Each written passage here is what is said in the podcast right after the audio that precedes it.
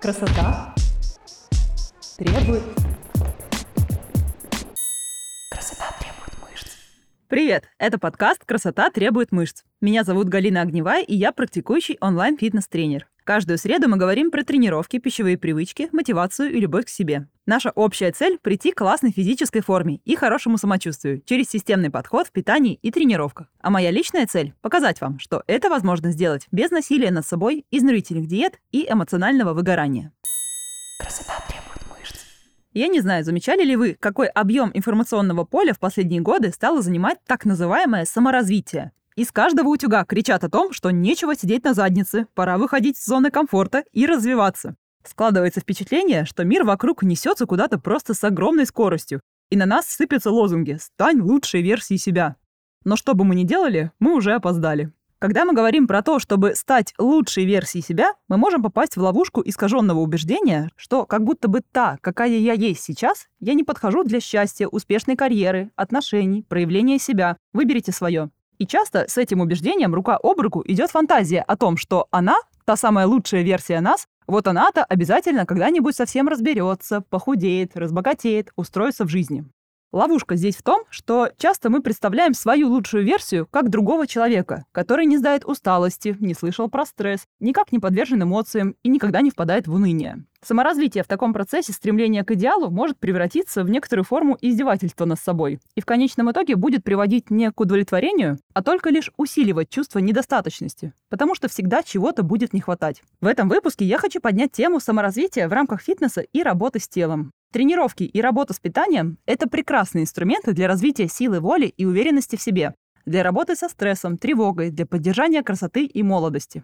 Но есть огромная разница между работой над собой из чувства стыда и недостаточности и из чувства любви к себе, принятия и заботы. Давайте сегодня поговорим о том, надо ли вообще стремиться быть лучшей версией себя и что это вообще значит. Если да, то как это сделать без насилия над собой? В чем же разница между стремлением улучшить себя и здоровым саморазвитием? Стоит ли стремиться к идеалу и как получить удовольствие не только от результата, но и от самого процесса достижения своих целей?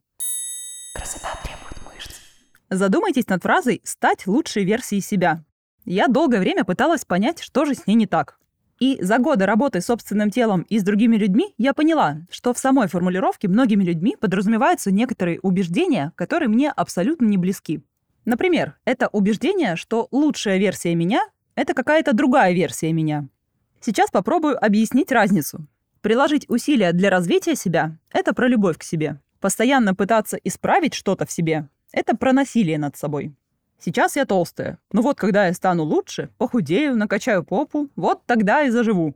Буду покупать себе красивую одежду, белье, наряжаться и крутиться перед зеркалом. Ловушка в том, что в этом случае не идет речи о саморазвитии в принципе. Есть убеждение, переплетенное с чувством стыда. А когда мы чего-то стыдимся, мы стараемся оградить себя от неприятных нам вещей, скрывать их.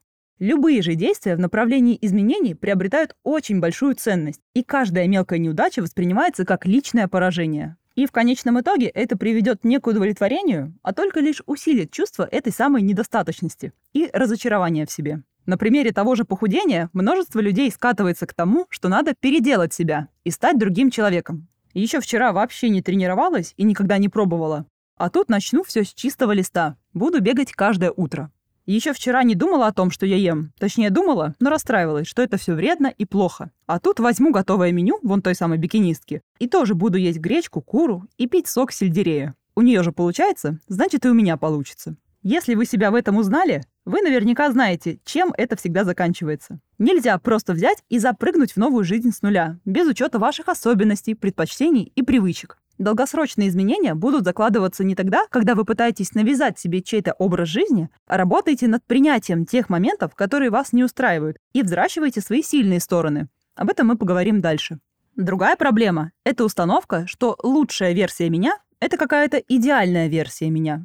И опять мы говорим про перфекционизм. Из-за невротического стремления к идеалу мы вечно недовольны собой, постоянно испытываем ощущение, что наши достижения не оправдывают наших собственных ожиданий. И всячески стараемся это либо исправить, либо вообще избегаем действий в этом направлении, чтобы не сталкиваться с этими неприятными чувствами. Вообще, перфекционизм — это своеобразная форма избегания и прокрастинации. В фитнесе перфекционизм проявляется чаще всего в том, что мы либо ждем идеальных условий, какого-то идеального момента, чтобы начать что-то делать, либо ждем этой самой идеальности от самих себя. Это одна из очень серьезных ошибок, которую мы совершаем. Склонность себя ругать, обвинять и обесценивать. Пропустила тренировку – безвольная тряпка. Не получается успеть все, что запланировала? Да просто поленилась. Все эти внутренние оскорбления, которыми мы сами пытаемся в этот момент себя пристыдить или, как нам кажется, смотивировать, это, на мой взгляд, про неуважение к себе, самообесценивание. И если такой подход как-то и может смотивировать, то ненадолго. Или, например, если я не могу делать что-то идеально, то и зачем начинать? В нашей голове несоответствие между собой реальной и представлением о себе идеальной может быть просто космическим. Идеальное «я» — это то, какой я хочу быть, или чтобы меня такой видели другие люди. А я реальная — это какая я есть сейчас. Чем сильнее эта разница между реальной и идеальной мной, тем сильнее это самое непринятие себя. Пространство между этими полюсами — это огромная яма, которую мы сами себе выкопали, потому что многих из нас, к сожалению, так воспитывали. И в эту самую яму сливается море радости, удовольствия и энергии. А взамен мы получаем постоянное напряжение. Чтобы это внутреннее напряжение снизить, нужно уменьшить это самое расстояние между идеальностью и реальностью. Сделать это можно через анализ этих самых версий себя. С одной стороны, не слишком ли у вас завышены требования по отношению к своей идеальной версии? Можно ли в реальности вообще быть такой в ваших условиях? Или можно изменить условия? Реально ли вам каждый день тренироваться по часу в день с вашим графиком жизни? И с другой стороны, а правда ли я такая, какой я описываю себя сейчас? Например, правда ли я ленивая всегда? Или я ленюсь что-то делать, потому что я просто устала? То есть, таким образом, мы немного принижаем «я идеальное» и возвышаем «я реальное». Перфекционизм может проявляться в том, что даже при наличии результатов мы не умеем радоваться своим победам. И даже в такие моменты можем продолжать убеждать себя, что все еще недостаточно хороши. И вообще можно было бы сделать лучше. Похудеть посильнее, тренироваться побольше, питаться почище и так далее. Отдельно хочу сказать про ожидание идеальных условий, времени, когда ничего не будет мешать. Проекты сдадутся, учеба выучится, дети вырастут. Когда купите абонемент в идеальный фитнес-клуб, с самым лучшим оборудованием. Найдете идеальную программу тренировок или идеального тренера. И еще желательно заранее сами похудейте перед тем, чтобы пойти в свой красивый зал к своему красивому тренеру красиво тренироваться. Когда я работала в клубе, я несколько раз сталкивалась с девушками, которые говорили мне, что прежде чем начать тренироваться, надо обязательно подхудеть. Я до сих пор не знаю, как правильно на такое отвечать. Ловушка здесь в том, что когда мы покупаем себе абонемент в зал, новые лосины, кроссовки, нам кажется, что мы сделали что-то очень важное и приблизились к своей цели. И по-своему я согласна. Красивая одежда реально может мотивировать. В красивом зале приятно тренироваться. Но это также часто выступает ложным первым шагом на пути к своей цели. Это как если вы голодны и вам хочется приготовить ужин. Но вместо похода в магазин за продуктами вы весь вечер точите ножи. Вам не нужно искать идеальный зал, чтобы начать тренироваться. Вы можете сделать это дома, и даже сразу не надо покупать себе гантели, а работать с тем, что у вас уже есть. Вам не обязательно иметь новенький спортивный костюм, чтобы прийти на тренировку. Конечно, он не помешает, если в нем вы себя будете чувствовать увереннее. Но, как я уже говорила в выпуске про уверенность в тренажерном зале, никто не приходит в зал сразу знающим все и уверенным на 100%. Каждый занят работой над собой. И ваша победа уже в том, что вы просто пришли. Послушайте этот выпуск тоже. Знаете, это как в ведении блога. Вам не нужно покупать профессиональную камеру или переезжать в инстаграмную квартиру, чтобы начать вести блог. Надо начать вести блог. Когда ко мне приходит новая девушка в работу, довольно часто на начальном этапе мы работаем с весом собственного тела и недорогими фитнес-резинками. А когда привычка тренироваться сформировалась, первые результаты уже появились, растет и внутренний интерес к тренировкам и желание давать себе более сильную нагрузку. И вот тут уже покупка набора гантелей или абонемента в зал с более широким выбором оборудования выглядит вполне логичным шагом.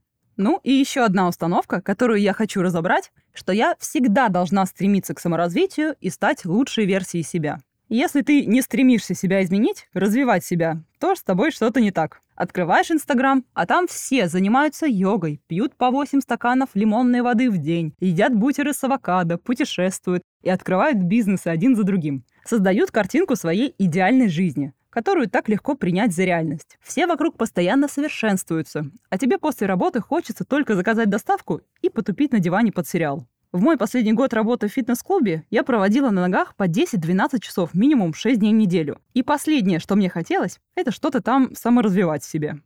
Обучайте себя не только распознавать эмоции, но и понимать свои потребности. Вот, например, с похудением часто связывают, что если похудеть, то это закроет какие-то наши другие потребности.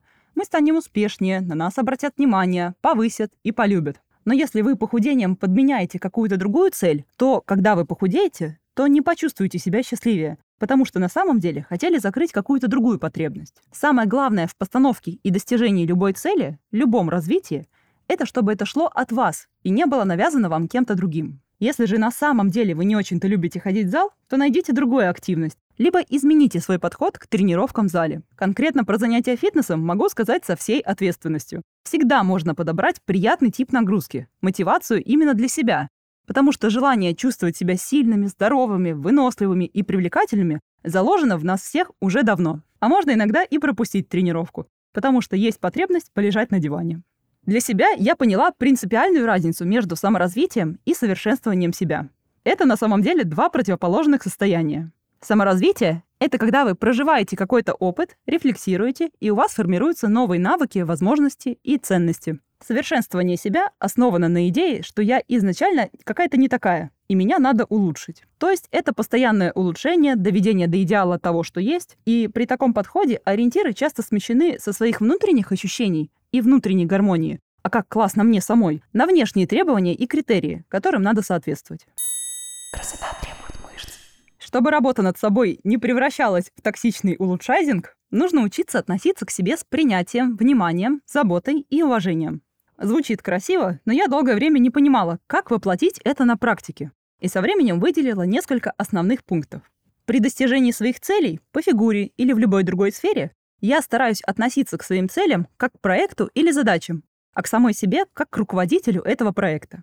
То есть это про то, чтобы для себя быть не родителем, не диктатором, не судьей, а именно лидером, который заинтересован, чтобы его команда, в данном случае из меня самой, достигала целей и при этом чувствовала себя комфортно. Согласитесь, вы будете выполнять рутинные действия с куда большим интересом, когда ваш босс ставит вам понятную задачу с внятными сроками и дедлайнами, еще и будет отмечать ваши успехи. Тут можно пошутить, что неплохо было бы еще и зарплату поднять, но в нашем случае в качестве награды мы подразумеваем радость от выполненных задач, которые приближают нас к нашей цели и улучшают наше внешнее и внутреннее состояние. Грамотный руководитель знает, как важны поддержка и внимание к эмоциональному состоянию своих сотрудников. Тренируйтесь, исходя из того, в какой форме вы сейчас. Не из того, в какой форме, как вам кажется, вы должны быть, или в какой вы хотели бы быть, или такой, какой вы были раньше. В любой сфере для прогресса требуется увидеть и принять свою точку отсчета. У меня была подопечная, которая до беременности тренировалась с другим тренером 5-7 раз в неделю,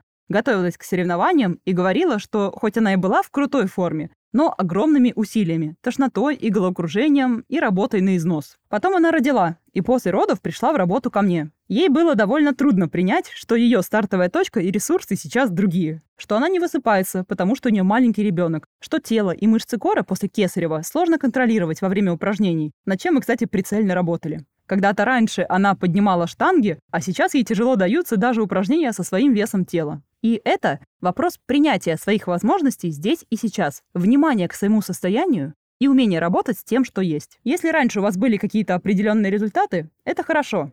Тело запоминает это состояние, и вернуться в него будет попроще, чем если начинать что-то делать полностью с нуля. Но стоит отдавать себе отчет, что сейчас вы можете быть совершенно другим человеком, чем тогда, и на изменения потребуется время и терпение.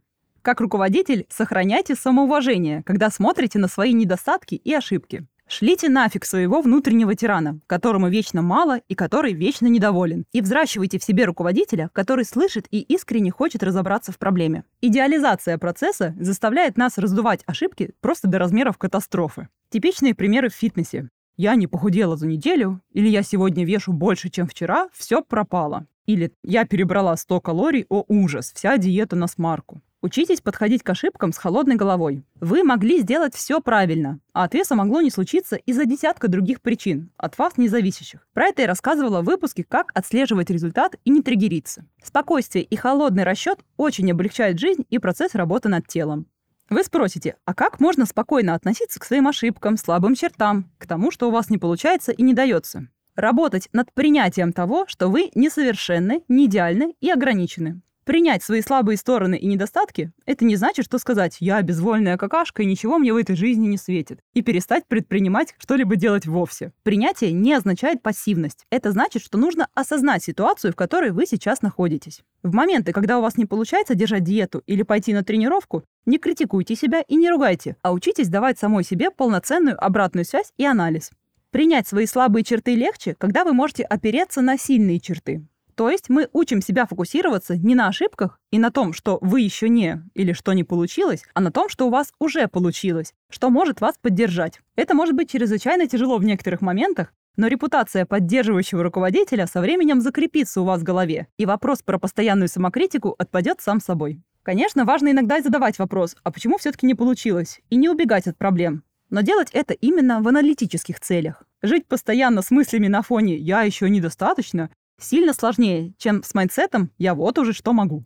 Изучайте себя и что работает лучше именно на вас, что у вас получается и что доставляет вам удовольствие. Например, если вы в работе структурный человек, то, скорее всего, вам не подойдет подход «пойду поделаю что-нибудь в зале, что вспомню или найду в Ютубе». Вам подойдет четкое планирование тренировочного процесса, ведение табличек с прогрессом, дневника питания. Это будет вас дисциплинировать, и вы будете видеть прогресс в цифрах. Я такой человек и такой специалист.